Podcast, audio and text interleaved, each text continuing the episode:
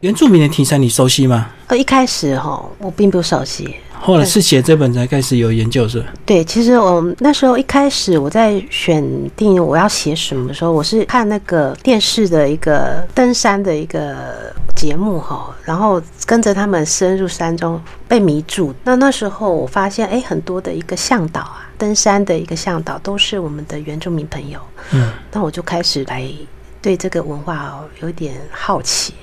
那慢慢在收集资料的一个过程中，我我发现他们真的蛮有趣的，因为很多的一个音乐啦、舞蹈啊，都非常的吸引人。嗯，然后才慢慢的确确立我确定要写的一个角色主角的是由我们原住民朋友的一个故事啊，是这样子一个发想。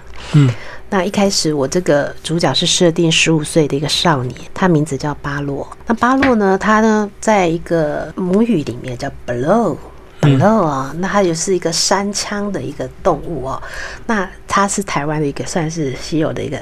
动物，那它有一个特色，就是它很能够灵活穿梭在各种山形地形之间。那刚好又很符合这个我们主角的一个特质哦，因为他父亲就是登山向导，那他本身就住在我们南投的一个清境这一块的地域。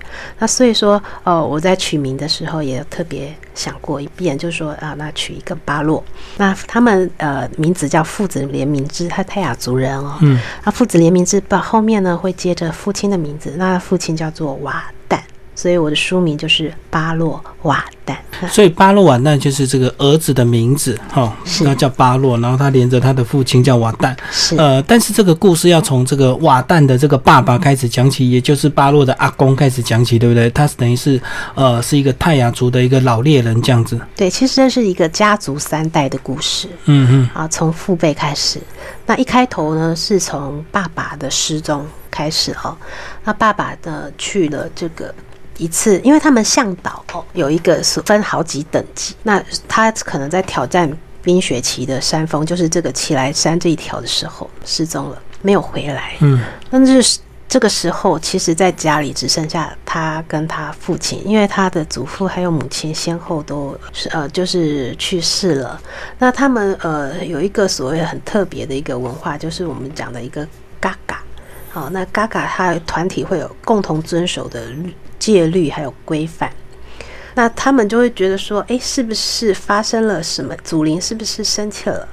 啊，发生了什么事才会我们家里的人好像厄运连连的那种？对他阿公是被枪这个打爆头，然后他的爸爸是失踪，然后他们这个整个族人就会怀疑说。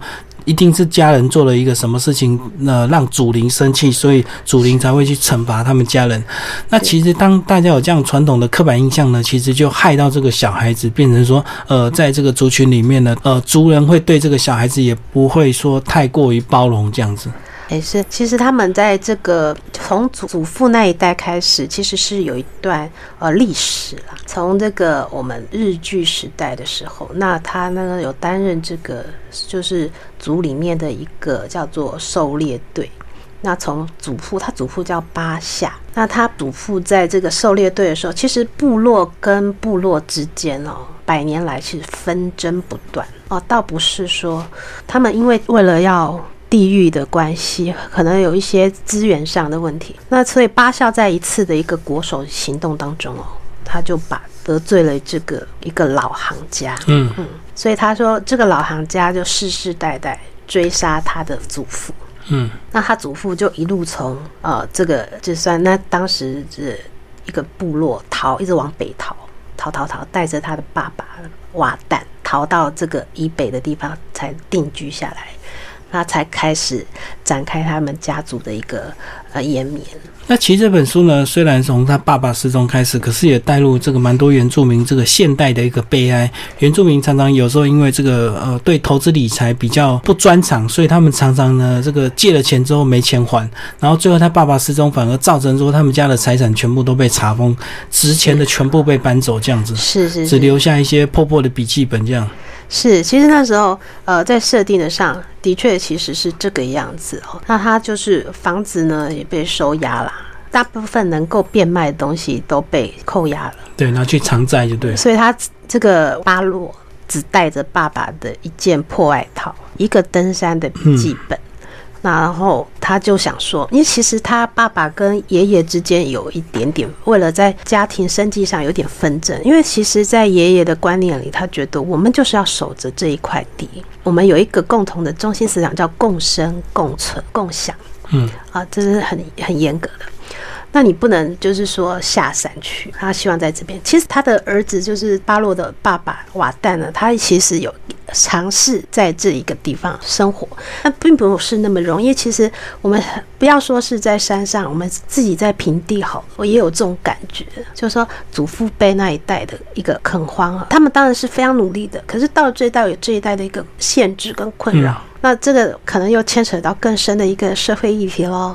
那我这边只是说，在有一个稍微的框架里来做一个描写。我就简单讲，就是说，即使留一块地给你，你也不一定种得出东西来。那即使你种得出东西来，你也不一定会卖到一个好价钱或卖得掉。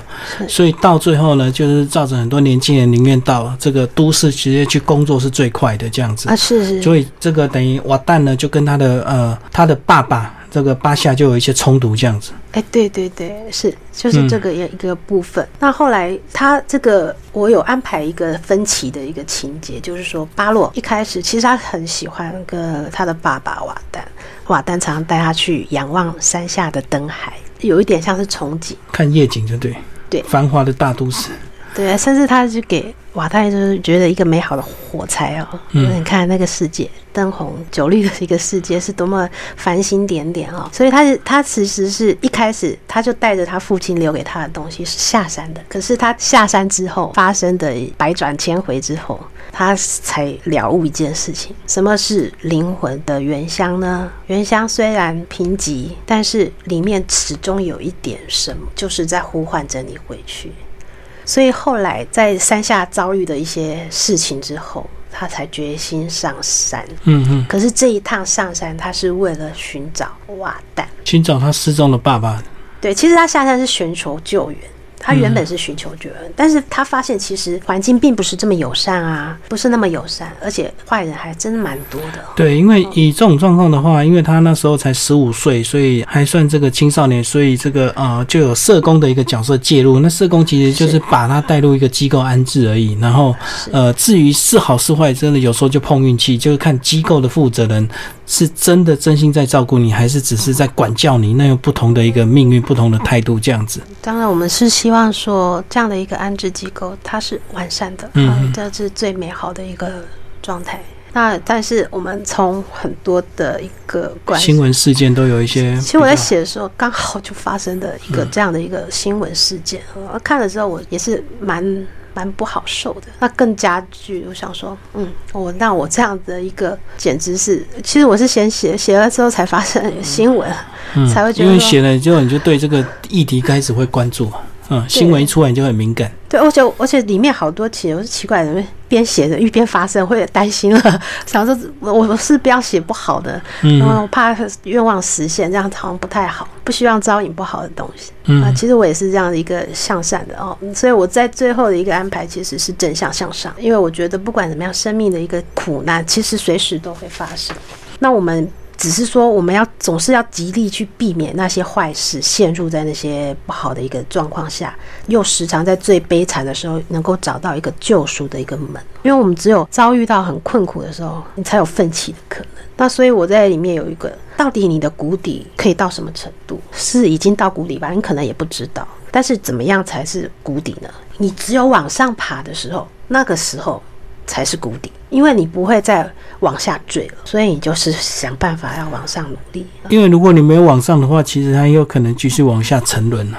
对对对对对，谷底不是真正的谷底，还有更低的。所以他的一个呃，往上回到这个奇来山寻找他父亲的一个部分，其实也是有这样的一个意涵，就是鼓励我们的朋友哦，不管你到底人生的谷底是不是来临了，也许现在是你认为是，那你一定要往上走。对，好，那你这个场景设定在这个奇来，其实，在登山界，我知道他们都把奇来叫做黑色奇来，对不对？就会常常发现山难的一个地方。是对对对，那时候呃，其实这个在探索这所美妙的这个奇来山的时候，我是又惊又惧，它太美了，美到令人害怕。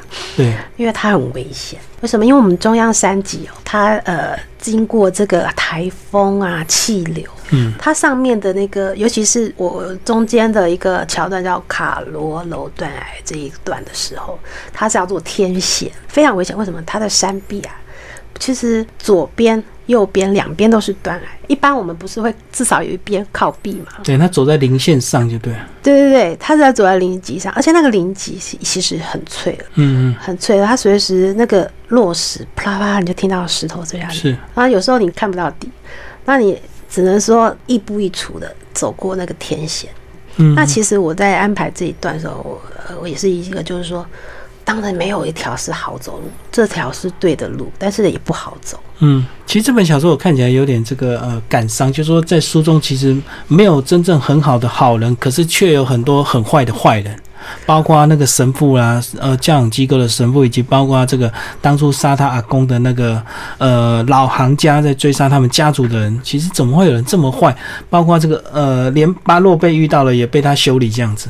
啊，其实，在这个部分哦，其实我觉得，为什么要在小说里安排这么坏的坏人哦？其实他们也不是说不没有，有。嗯那当然，你孩子在你的环境中是有被区隔与保护嘛？那在保护的环境中，你可能没有遇到，可是没有办法滴水不漏啊。那我觉得在写的时候，我有多方考量，就是说，那你有没有一些特征是可以让孩子们去分辨的呢？有。那如果你落入了那样的境地的时候，你该怎么处理呢？那你可以怎么反应呢？啊、怎么逃走呢？嗯，其实这本小说难就难在这个呃。我们的巴洛这个内心的这个感受要写的蛮细腻的，对不对？对对，其实也许短短一两年的时间的成长，可是对他来讲却是一个天堂跟地狱的一个差别。这样，对，有，其实我在安排，其实有一个心灵小伙伴啊，就是他那一只默默跟着他走往山爬的那一只，呃，我们的台湾那个土狗它叫做坦克。为什么安排坦克？其实我算是全派描写的一个作家啦，因为我从小就是对狗有非常深的一个感情。嗯对，那所以我觉得它是一个心灵伙伴。其实它从这个很一个我们动物友善的动物上面哦，我们学到很多精神。它也是从坦克身上唤醒了他的一些他世世代代以来猎人的一个本能。那如何善用这个本能，让自己活下去，其实是从动物身上学来的。哎，啊，才理解到原来其实我还是有一些条件值得珍爱，值得体会世界上的一切这样。嗯所以我是觉得，在这个部分，我是给予一个很大一个希望，就是生存的希望，在这个部分最后帮我们介绍一下这本书的一些推荐人的一些意见。啊，是这一年得奖的时候，我看哦，首先是我们这个我们儿少文学家非常知名的李伟文呃李老师呃给我非常大的一个评语哦，就是说，其实这是一个悲伤的故事，嗯。那也就像有一些人的人生啊，生命中的某些时刻，有一些无可奈何的处境。那所以人啊与人之间啊互相了解不太容易哦，不太容易，尤其是面对不同的一个种族啊、宗教信仰的时候，都可能会有一个敌视。那其实就是如何放下仇恨是比较重要的一个课题啦。嗯啊，这是我们李老师给我的一个评语。那再来就是一样，我们那个林林信杰林老师啊、也是在他读完这一本的时候，呃，有一些他觉得说，以这个青少年生命困境为轴心，来铺成这个文化认同的一个主题啊、有强大的一个小说的企图啊，像比如说我以登山为主题，其实它是一个，就是说人如何借由大自然来进入、重新认识自己，进入心，进入自己的恐惧啊、这个部分来串联出一个选择，如何让自己成长的意识达到一个安全的环境，这样子。他很喜欢的就是我把这个少年巴洛的一个成长历程写得比较细腻。对，嗯那最后还就是我们非常知名的这个陈安怡陈老师啊，他是说，呃，因为他呃有其中一里面的一个内心的对话，就是说巴洛这个内心。其实我这本小说最大的一个细腻在于内心的一个描绘，对啊，没错，嗯非常描绘。那如何再把这个重回记忆的深处，体会生命的珍贵？哦，这个部分他觉得深深感动了他。尤其是我里面有很多一个山林景象的描写啦，台湾特有种自然万物啊、这样的一个思考来来做整个故事的一个背景。我相信你为了写这本书，应该读了很多呃泰雅族相关的一个资料哦。哦，非常厚一。我觉得吃最多苦的应该是我在画山形地图，因为台湾百越非常多。我当初在决在决定路线的时候，一直很挣扎，到底要哪一条？嗯，设定哪一条就对。对。那后来我最迷人的就是被起来这一这一条迷住，它有一种深深的吸引力吸引我，所以那时候嗯，我就拿了一张，我去书店买了一个大海报回来，嗯，然后放在餐桌上，开始规划他要怎么爬。然后每一个点我都去研究，然后从画出他最后的路线。其实这本书的路线其实是被我截了一半，因为我发现他在爬下去，可能要爬不完了，然后他要爬到十几万次。后来我想说，时间我已经写了，那时候已经写了快一年了，我光是研究山就花了快要半年。嗯，对，所以这本等于写了非常长的一个时间呢，非常长线，而且我每一字每一句都斟酌再三。因为其实沿途它有很多台湾特有种，像玉山圆柏、玉山杜鹃，嗯，还有一些鸟类都很特别。那其实我每一个鸟类我都会去看、去查，还有什么特性，所以我里面有很多灵活灵现的一个描述。这是因为这样子。来产生的，我还蛮喜欢，我最喜欢这一本，非常挚爱。而且这本真的写了很多这个呃，我们的男主角呢，巴洛他的内心的一个成长及心灵的一个煎熬，确实呃，现在很多原住民的青少年可能都会面临这样的一个问题，对不对？呃，父母亲可能都有一些经济上的问题，或者是因为生病的一个关系，所以造成说小孩子他们被迫很早就要这个进入都会去跟我们现代的一些都市小朋友竞争，那其实相对就会造成他们很多各方面的。一个压力，对对对，就以前是一个所谓的部落战争啊，但是现在其实是每一个青少年内在的战争。所以这本书真的对这个呃主角这个内心的这个细腻度写的蛮多。其实呃这本书真的很推荐给我们的听众朋友。那去年出版的时候，呃有没有一些读者的回馈？读者层哦非常惊讶，嗯，对，像比如说在呃大部分来自于我们的一个算是呃文化工作者，嗯啊。他们看到的时候说：“是哎，他从来哦，就是说在这几年读的这个少儿小说里哦，他没有看过这个文字密度这么高的。那最夸张的是，他说就是说主角少年那么惨的，大概就是这一本。对啊，因为因为一般少儿都是要写比较 正面、阳光、比较快乐的题材。对，但其实我并不是说故意要陷他这么惨，而是说其实真的有很多孩子，他需要一股比较。”提拔的一个力量。那可能他读了这本书之后，其实那时候有的想法就是说，他如果读了这本书，他可能够活下去，面对明天哦，然后有一股力量向上哦。这点只要有一个阅读、两个阅读、三个阅读，我就觉得很美好、很圆满。